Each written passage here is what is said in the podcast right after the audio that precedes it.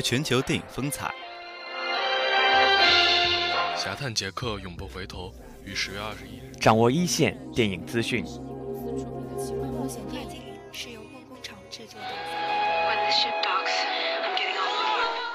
每周为您推荐最热电影。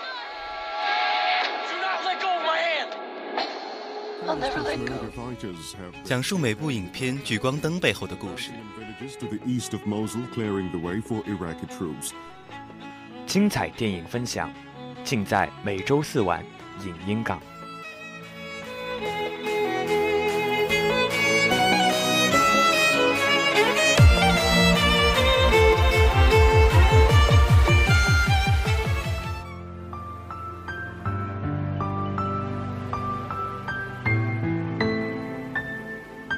享受电影，分享电影人生。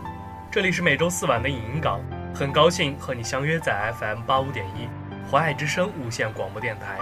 我是本期播音三四，我是土豆。本期的影音港将推出毕业季专栏节目。那么一段音乐过后，进入毕业季的第一个栏目——夏至回忆。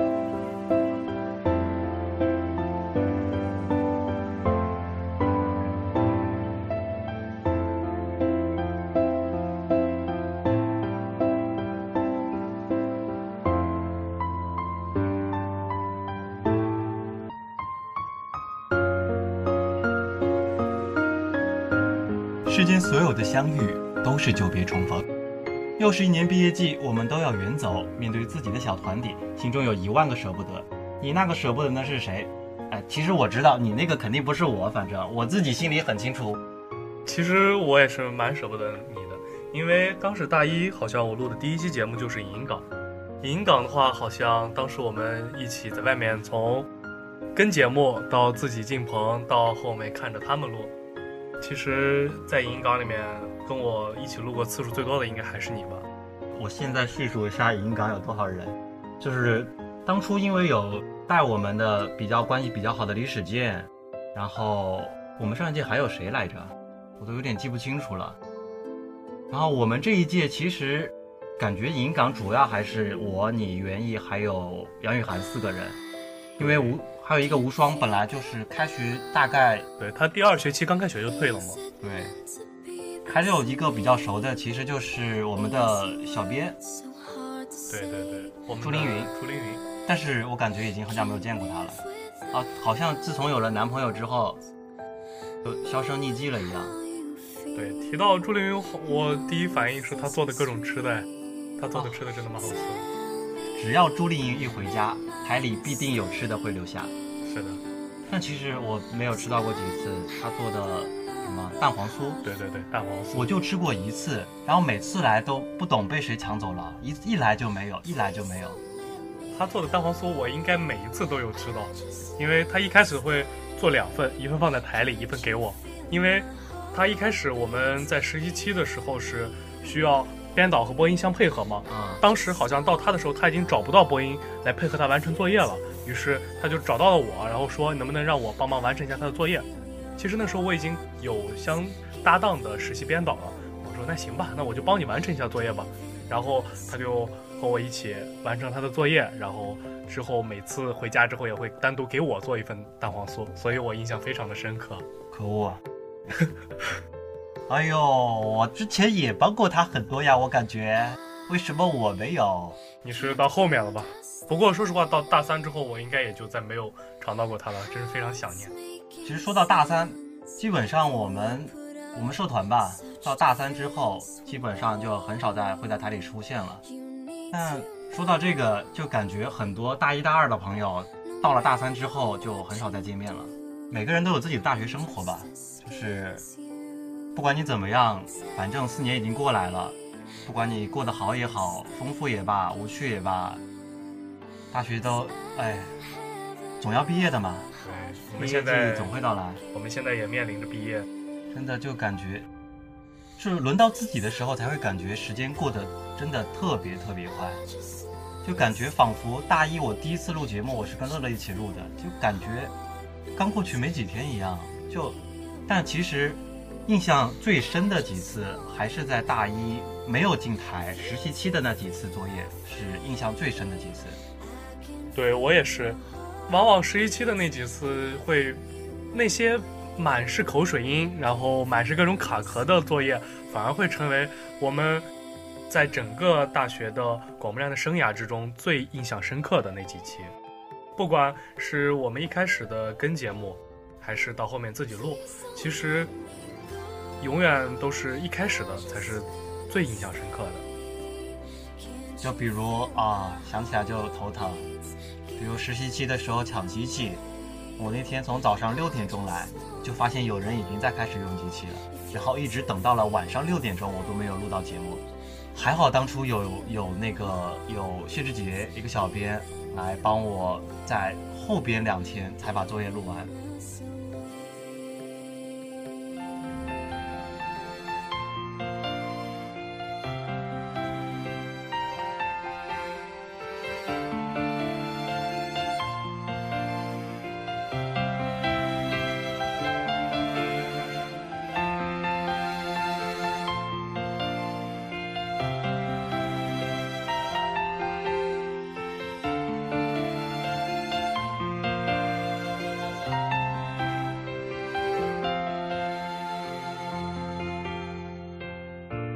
好きな人と歩いた場所もその時見た景色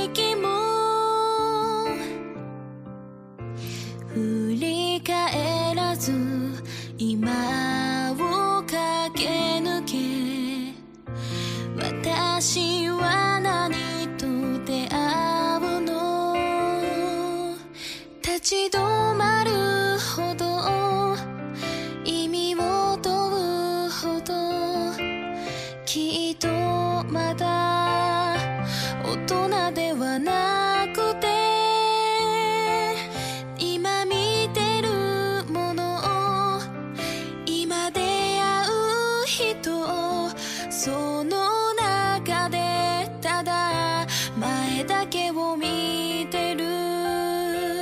10年後の私へ今は幸せでしょうか？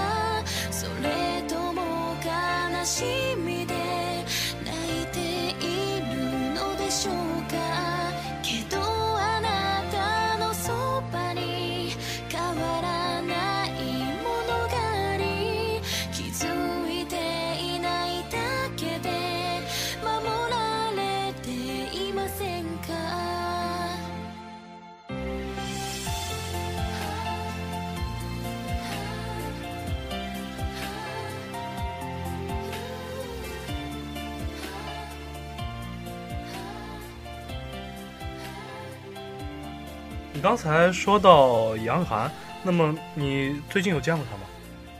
好像应该没有了，应该就是从我们发聘书之后，好像就没有见过他这个人。对，不过也确实，其实照理来说还是平时应该是能见到的，但因为这次疫情的关系，可能大家都会平时更多的选择待在宿舍里，不不怎么出门，对吧？嗯，尤其我们地区现在就是因为学校的政策的原因，就我们地区来学来学校本部会变得非常的麻烦，既需要通行证，而且限时间段。所以说这次疫情对我们的影响还是非常大的，不管是学业生活啊，还是一些社交娱乐之类的方式。那这次疫情的话，其实一直待在地区的话，那你平时生活怎么样呢？你在哪里吃饭呢？因为就临近毕业嘛，就是在做毕业实验，每天就只能早上起来，来到学校内部，然后只能中午或者再到晚上才能回到寝室里，感觉还是挺麻烦的吧。所以说，不管是吃住吃什么的，可能都在学本部里面进行。那么，在这个疫情之前，你在家里都做些什么呢？在家里也是因为家长比较担心嘛，担心你外出会有什么样的情况发生，所以在在家的情况也是宅在宅在家里边，隔个三五天可能才会下一次楼，买点东西之类的。这三个多月应该算是我们人生中到目前为止经历过的最长的假期了，对吧？但估计可能也是我们的最后一个寒假了，有这么长假期的一个寒假，哎，还是挺伤感的。听说你现在考研的进度蛮不错的，那你肯定以后还会有更多的寒假。你跟我们聊聊你的考研经历哦。说到考研，真的这几天真的让我头都大了。就是这几天，既要忙这个毕业实验的事情，然后毕业实验要写毕业论文，然后还有考研的复试，全部都堆在这几天，真的是，哎呦，脑壳疼，想起来就脑壳疼。还好今天那个复试已经结束了，后面只需要做实验或者然后写毕业论文的事情了，算是心中的一个隐患放下了一个吧。那真的也是要恭喜你成功的进入复试，而且复试在今天结束。那相信你的复试肯定也相当不错，也我们也共同期待你有一个很好的复试结结果，将在未来的几天向我们展示，好吗？然后，那你你已经经历了考研复试，那你你对自己的考研之路有没有什么想对学弟学妹讲的呢？让他们分享分享。呃，不要像我一样复试的这么晚，一定要认清自己的目标，就是给自己先定一个目标，到底是要考什么样的学校，然后你是要挑好的学校，然后从大二、大二三就开始好好学习，还是选一个一般的学校，让自己放松一点，然后别的我。虽然是一个过来人，但我的经验其实也不是很丰富，也不好再给学弟学妹提供一些什么专业性的建议，大概就这样吧。嗯，那么我们还是要感谢你为大家提供的这些考研路上的经验。那那你们的论文是已经在写，已经在写了吗？还是已经要写完再查重了？毕业论文真的是感觉好难好难写呀。是的，我现在的降重部分，我也感觉降重真的好难好难啊！每天都在想着到底该怎么把这句话说的让之前的人没有说过，因为其实说实话，到现到我们现在，其实你能想到的别人都已经说过了。你哎同一句话，就比方说我的论文序论开篇第一句话是：随着社会的发展，人们对健康越来越重视，肥胖逐渐成们成为了人们的首要困难。那么这句话其实已经被人被无数人都写过了，甚至我一个课题做单片机的，甚至会跟一个他们的做心血管重了，这这个就让我没有办法去修改，这到底该怎么改呢？所以这可能也是我们有一定的复写的配额，比如说像我知道的法学院的是复写率不超过百分之十，然后我们做工科的应该是百分之二十，我们的复写率，只要在百分之二十以内就可以进行毕业流程了。我们就不谈这个让人头疼的话题了。然后下面就让我们休息一下，进入下一个话题：特殊的时光。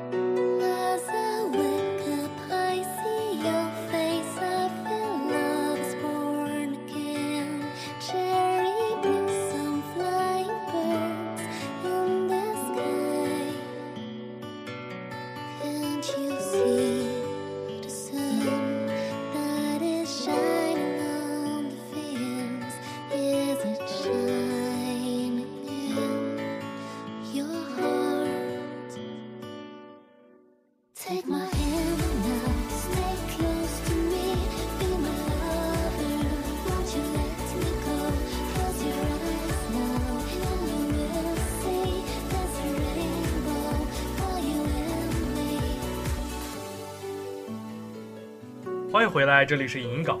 二零二零年的开端并不顺利，疫情期间，平常繁华的大街小巷、路边的小吃都没有了往日的热闹。危机之中，往往孕育着希望。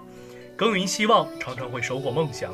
没有一个冬天不会过去，没有一个春天不会到来。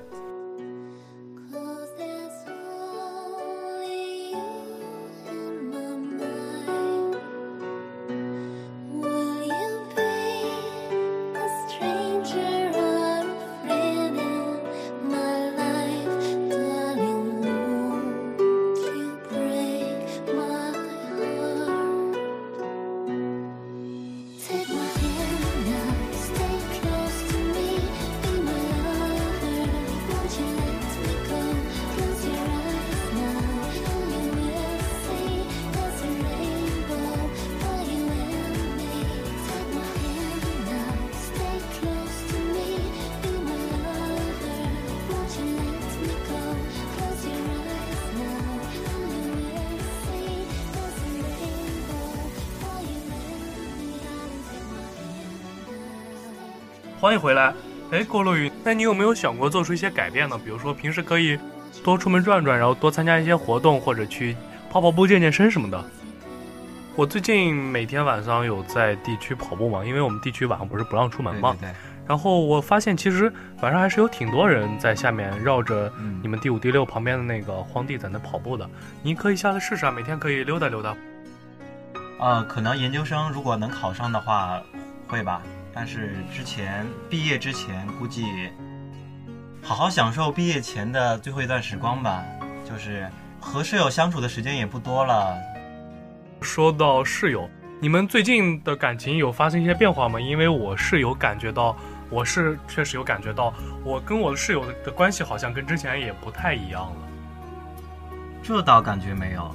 我们宿舍四个人其实关系一直都挺融洽的，就是经常，比如有一有一个人去买水果啊，经常就至少会带四份的，毕竟一人一份。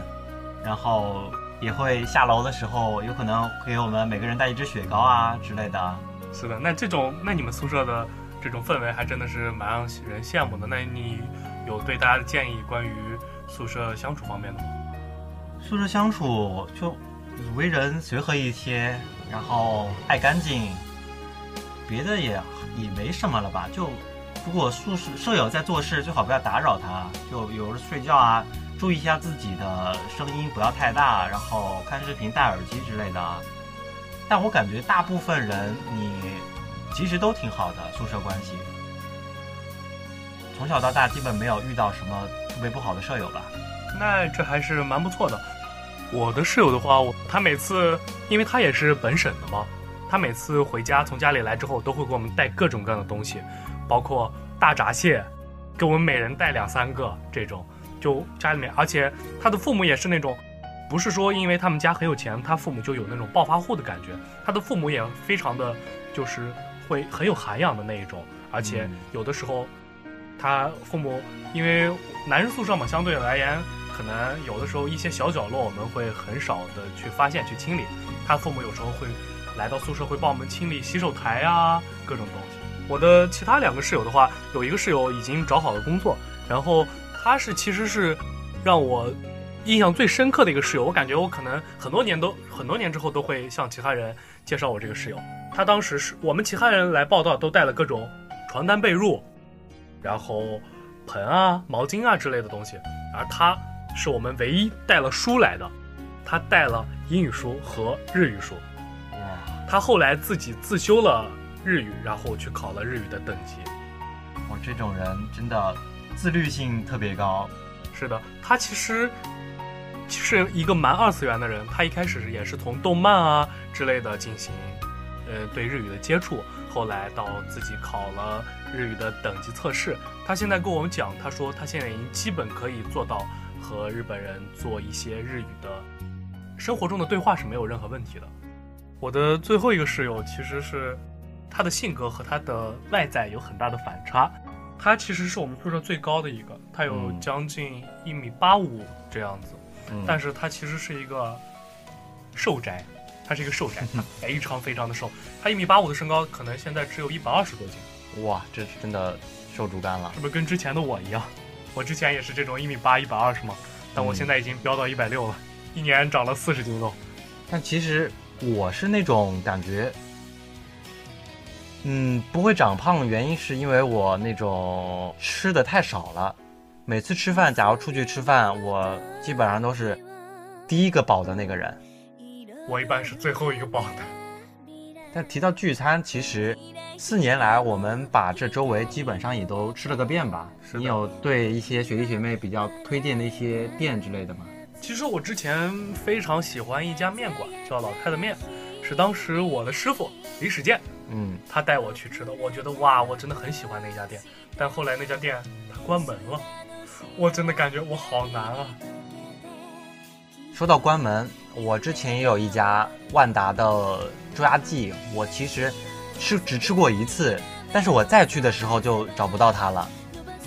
唉，就是，但其实我们吃饭每次出去基本上也就是吃火锅，就导致把我们把万达的，然后聚龙路的火锅店都吃了个遍吧。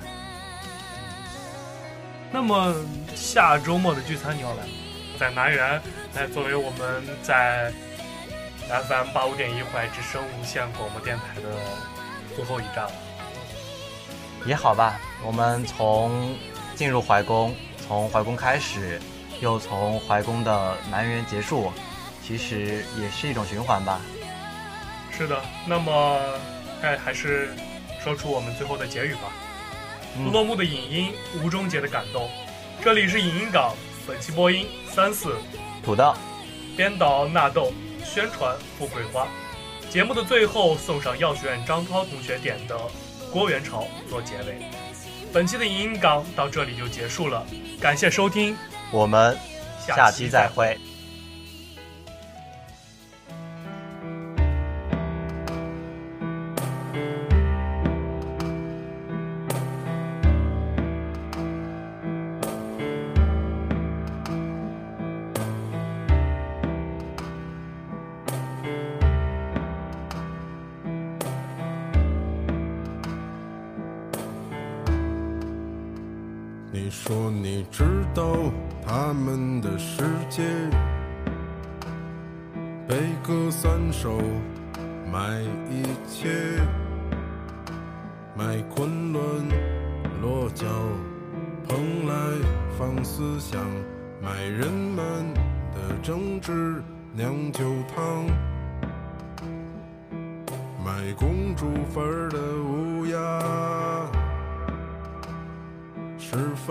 木和东窗之马，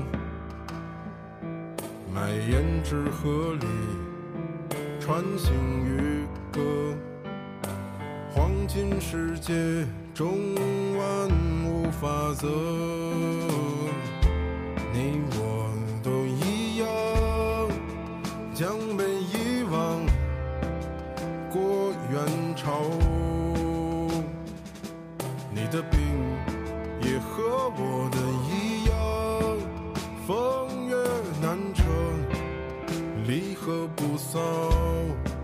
层楼终究无少年，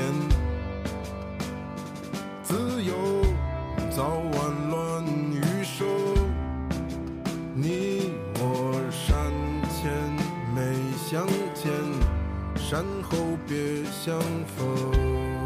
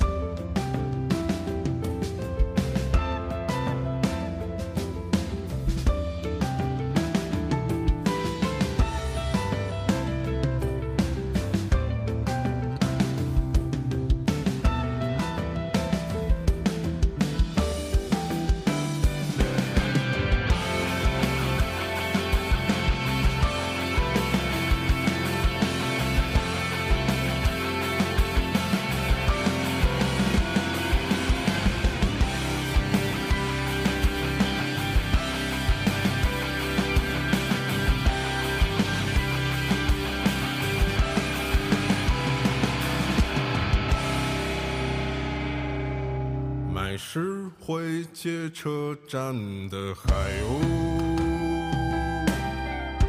山水禽兽和年少一梦买太平湖底沉年水